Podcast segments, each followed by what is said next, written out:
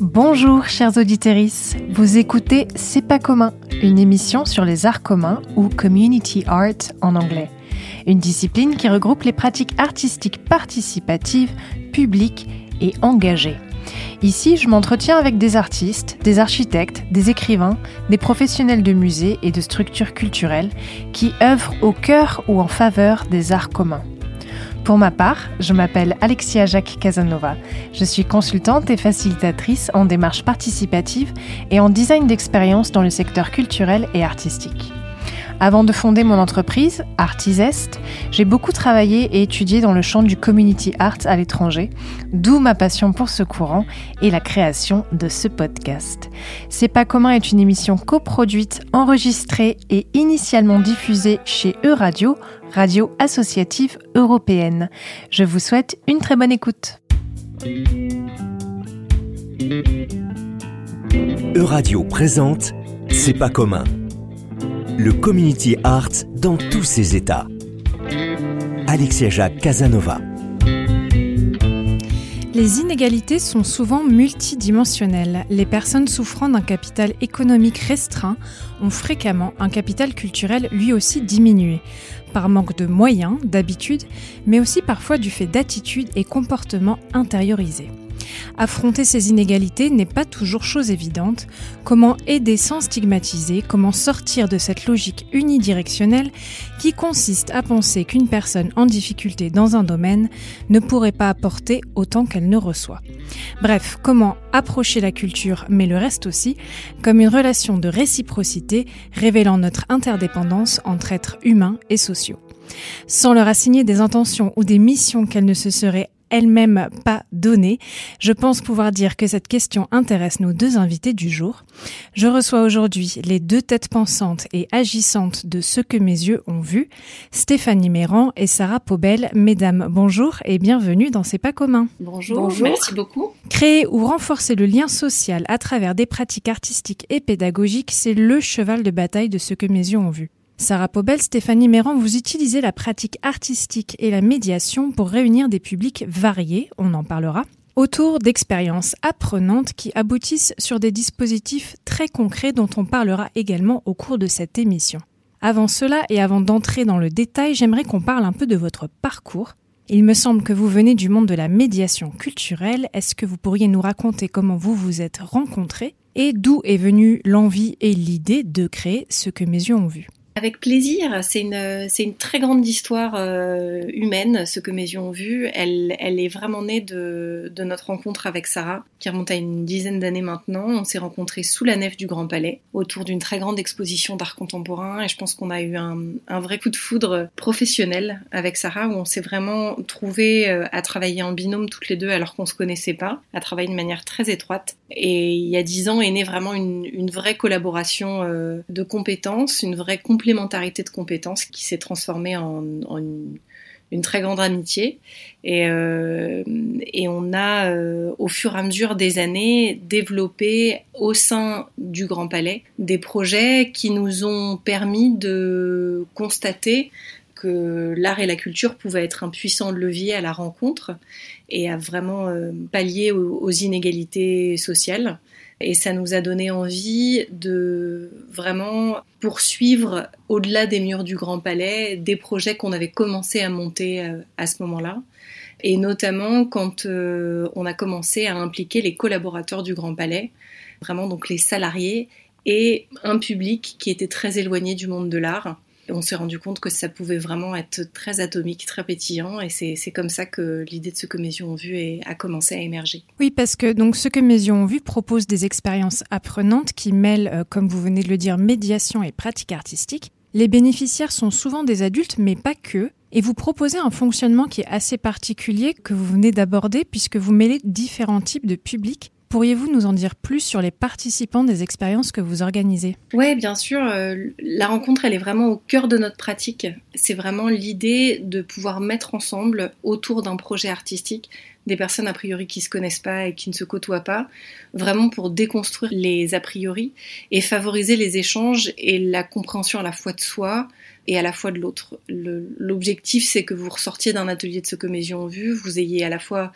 appris une, part d'humanité de vous-même que vous ignoriez, et aussi que vous ayez la possibilité de, peut-être voir la personne qui fait la manche euh, devant votre boulangerie de manière un peu différente, euh, qu'elle attend peut-être de vous qu'un sourire ou juste de dire bonjour. Et donc ces ateliers, le, processus en lui-même est très intéressant et bénéficie énormément aux participants. Mais il y a aussi des résultats très concrets parce que vous produisez des dispositifs de médiation. Est-ce que vous pourriez nous en parler? Alors on produit effectivement des ateliers qui s'adressent euh, à tous les individus, comme le disait Stéphanie, euh, de la société. On s'adresse aux associations qui viennent en aide euh, aux personnes en situation de, grande précarité. On s'adresse aux entreprises et on s'adresse aussi aux, aux musées. Donc on touche tous les types de publics. Et dans les ateliers qu'on leur propose, chaque individu a, la, les outils, la possibilité de monter en compétences et de développer ce qu'on appelle les, soft skills, les compétences douces, qui sont euh, en général regroupées autour de, trois euh, l'écoute active, euh, l'empathie cognitive et la communication. Dans tous les ateliers, il y a une pratique artistique qui permet aux participants de développer ces, compétences. Donc ce sont par exemple des collaborateurs d'une entreprise qui vont justement euh, coopérer avec des bénéficiaires des associations pour produire un dispositif pour un musée? Alors ça, peut prendre des formes différentes. C'est à peu près ce que vous avez décrit, c'est-à-dire qu'on va mettre des collaborateurs d'entreprise et des bénéficiaires d'associations ensemble. Et euh, pour vous c'était un exemple très concret, on a un projet qui s'appelle L'œil et la voix, qui est l'enregistrement de capsules sonores qui permettent de rendre accessibles euh, des œuvres d'art à des personnes en situation de malvoyance. Et le principe est très simple, on réunit ensemble des trios de lecteurs qui vont être composés de collaborateurs d'entreprise et de bénéficiaires d'associations. Ces trios de lecteurs vont être coachés par une comédienne professionnelle et ensuite ils vont enregistrer des textes avec un ingénieur du son qui vont permettre euh, de rendre des œuvres d'art accessibles. L'idée de ces moments-là, c'est que chacun puisse, comme l'a dit Sarah, monter en compétences d'écoute, d'empathie et de communication apprennent aussi quelques clés de prise de parole devant le micro, et puis pendant un temps se mettre euh, au service de l'accessibilité pour les personnes malvoyantes, tout en, tout en donnant sa voix et en, voilà, en rencontrant des personnes euh, au départ que vous ne connaissiez pas.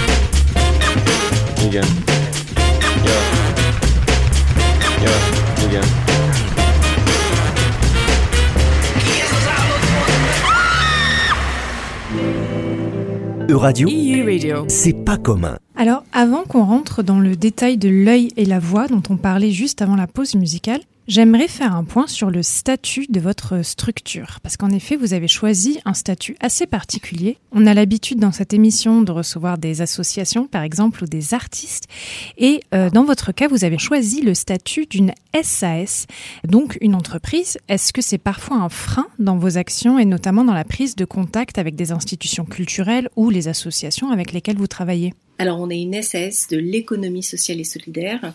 Donc ça, je pense que ça fait déjà une, petite différence auprès de nos interlocuteurs. Mais c'est vrai que hum, au moment où on a créé ce Comésion Vue, on est trois associés, deux associés opérationnels et un associé euh, qui nous aide de manière plus macro. On poser la question tous les trois de savoir si on devait être une SAS ou si on devait être une, une association. Donc en gros, si on devait être for profit ou, ou non for profit. Et puis quand on a commencé à creuser, qu'on a vraiment rencontré les acteurs de l'économie sociale et solidaire, qu'on a commencé à comprendre ce que ça voulait dire, ça nous a semblé extrêmement pertinent et extrêmement juste par rapport à ce que nous on voulait être. Et ce qui nous a plu, c'est l'utilisation des outils de la performance du business pour l'appliquer à l'impact social. Ça, c'est ce qui nous plaît beaucoup dans le principe de l'économie sociale et solidaire, c'est de se dire qu'en fait, il existe une voie du milieu entre le 100% profit et le 100% non-profit. Et puis, il y a un deuxième point qui a fini de nous convaincre sur le fait de monter une SAS de l'ESS, c'était la création de valeur pour les collaborateurs d'entreprise. Il y a beaucoup de nos ateliers qu'on monte, dont le modèle économique est de mobilisation de collaborateurs pour un impact social. Et la mobilisation des collaborateurs crée de la valeur chez eux, de la valeur humaine, de la valeur de, compétences, comme on le mentionnait tout à l'heure avec Sarah. Et pour nous, du coup, c'est un service qu'on propose à l'entreprise. Et pour nous, euh, on rentre du coup dans une logique marchande de, de service. Il y a peut-être un troisième point aussi qui était une histoire de gouvernance. La gouvernance euh, dans un modèle de l'économie sociale et solidaire, c'est extrêmement réglementé.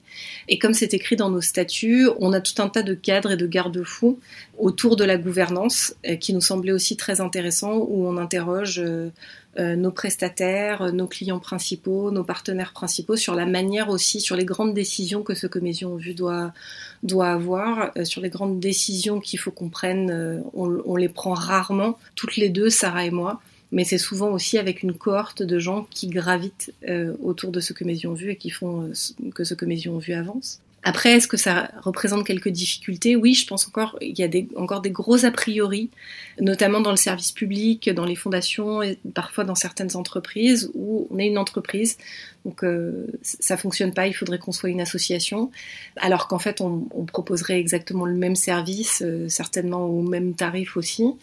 C'est sans doute lié aussi au fait qu'on qu'on travaille autour de la culture, euh, du lien social et, euh, et, et qu'on soit aussi deux femmes. Euh, on a l'impression que c'est souvent un espèce de trio, un combo qui fait qu'on doit forcément euh, être une association ou alors mhm. euh, proposer des ateliers de manière euh, complètement euh, gratuite. Voilà, c'est souvent lié à une forme de misanthropie qu'on pourrait avoir euh, et non pas à une forme d'entreprise qu'on pourrait vouloir mener, continuer à faire avancer avec ces, avec ces missions qu'on s'est fixées. Oui, c'est vrai que c'est malheureusement euh, le cas et la perception qu'on retrouve euh, assez souvent. Merci euh, d'avoir partagé votre expérience sur ce point. J'aimerais qu'on se penche un petit peu plus en détail sur l'œil et la voix. Donc, vous avez présenté ce projet avant la, pause musicale. Comment naît ce genre de projet et d'idée Est-ce que c'était une commande d'une entreprise justement? Est-ce que c'était un, un, partenariat existant dans lequel vous êtes venu intervenir? Expliquez-nous la genèse de ce projet. Alors il y a eu euh, une version bêta il y a très longtemps euh, au Grand Palais avec euh, qu'on a mené avec Sarah autour d'une exposition du Grand Palais. Comme on s'est connus à ce moment-là, on, on, était à l'époque ce qu'on pourrait qualifier maintenant d'intrapreneur, c'est-à-dire que sans le savoir, sans même savoir que on allait monter cette boîte et qu'elle elle allait se développer comme elle se développe maintenant, on, a testé pas mal de projets. Et notamment, il, il fallait rendre accessibles certaines œuvres, certaines œuvres d'une exposition qui était très très fréquentée au Grand Palais hors de question de mobiliser des comédiens, on n'avait pas le temps, puis on n'avait pas assez de budget. Et en fait, l'idée est venue comme ça. On s'est dit, mais comment, en fait, tout le monde sait lire. Les commentaires des œuvres d'art, on les a. Est-ce que, est-ce que finalement, il suffirait pas juste de mettre des lecteurs devant un micro et, et d'enregistrer les commentaires? Donc, l'idée, elle est, elle est venue vraiment d'un, et comme souvent, en fait, les, les, idées peuvent naître d'un certain nombre de contraintes qu'on avait, à la fois de temps, d'argent, euh, de moyens. Et on s'est rendu compte, en fait, euh, en en discutant autour de nous, avec des ingénieurs du son, euh, que ce projet pouvait vraiment prendre une ampleur euh, très différente, que ce serait très intéressant que quand même les gens soient un peu coachés au départ, parce que les gens savent lire, mais les gens sont toujours un peu timides. Finalement, les coachants, on s'est rendu compte que ça pouvait les aider à leur donner des clés pour leur prise de parole à eux, leur, les rendre un peu plus... Euh, en, confiance, face, ouais. en confiance exactement face à face à cette prise de parole. Donc en fait le, tronc commun est venu comme ça. Et puis euh, au fur et à mesure, l'œil et la voix prend aussi des dimensions complètement différentes en fonction du commanditaire. Si c'est une entreprise, on travaille beaucoup avec la maison Chanel. Ils ont à cœur de euh, travailler l'employabilité de leurs collaborateurs, donc on, vraiment on travaille sur la prise de parole. En revanche, quand le commanditaire c'est le musée d'art et d'histoire du judaïsme, on va travailler avec des élèves de l'école de la deuxième chance. On va travailler aussi beaucoup en profondeur sur la médiation des œuvres qu'on va rendre accessibles. C'est des élèves qui sont en décrochage scolaire, qui sont pas forcément francophones, donc on va travailler beaucoup euh, sur des ateliers de prise de parole, mais ça va être beaucoup plus long. Donc on va pouvoir, autour de ce tronc commun de l'œil et la voix, vraiment ajouter des blocs de travail différents, des blocs de médiation différents en fonction des besoins du cadre d'intervention dans lequel le commanditaire nous fait, euh, nous fait intervenir. Oui, donc en somme, un format autour duquel euh, vous pouvez euh, faire évoluer en, fonction des demandes. Je vous propose d'ailleurs qu'on écoute un extrait de L'œil et la voix dans le cadre du projet lorsqu'il a été mené à l'Arc de Triomphe. Le génie de la patrie. Moulage en plâtre. Charles-Édouard Pouzadou d'après François Rude. 1898. Dépôt de la Cité de l'Architecture au musée de l'Arc de Triomphe. Le moulage du génie de la patrie représente le visage d'une femme aux sourcils froncés et aux yeux exorbités. Sa bouche est grande ouverte, en un hurlement de rage. L'œuvre est un moulage en plâtre représentant le visage du génie de la patrie, aussi appelé la liberté.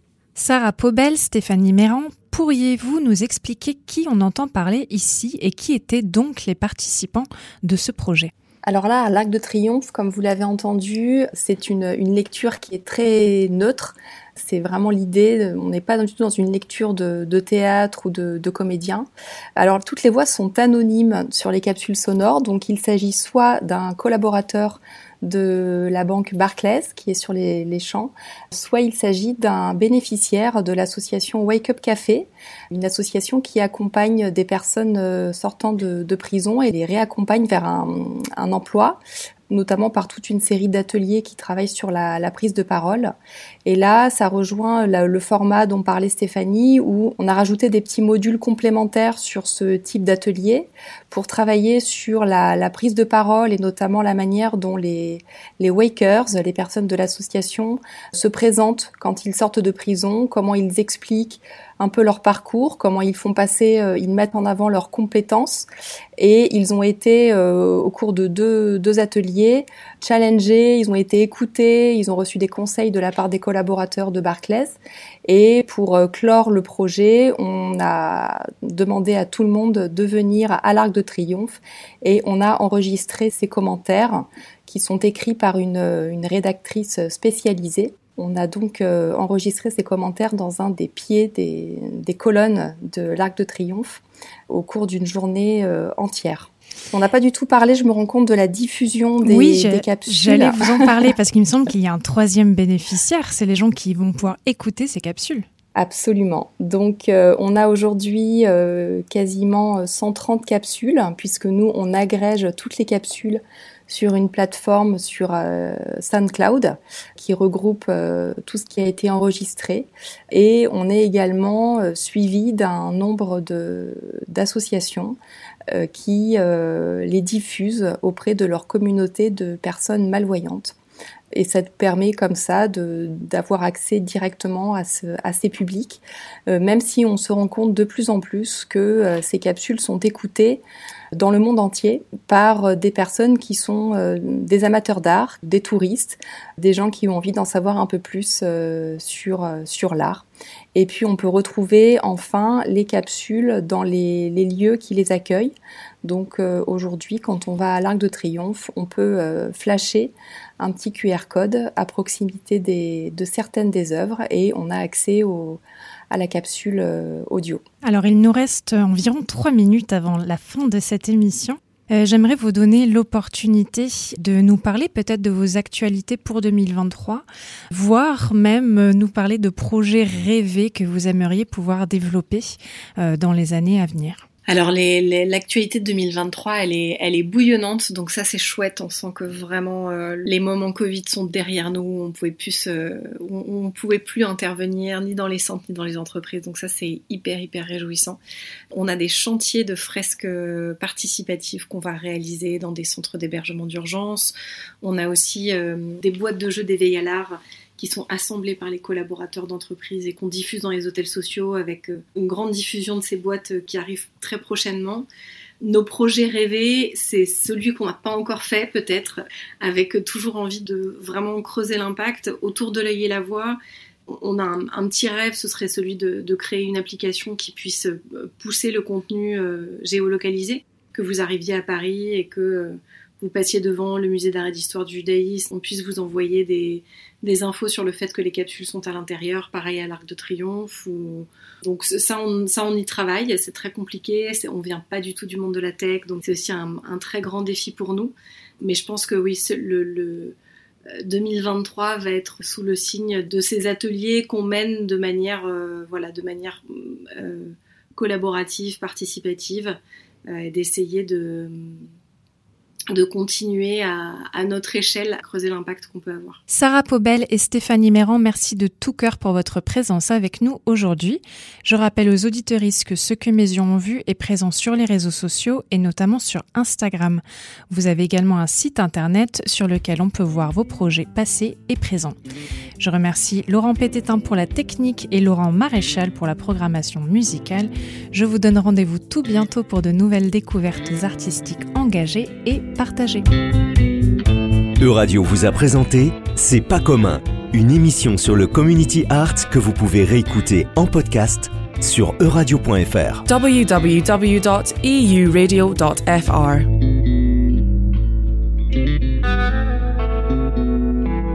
Merci d'avoir écouté C'est pas commun. Pour aller plus loin, vous pouvez nous retrouver sur les réseaux sociaux et notamment Instagram at C'est pas commun podcast. À bientôt!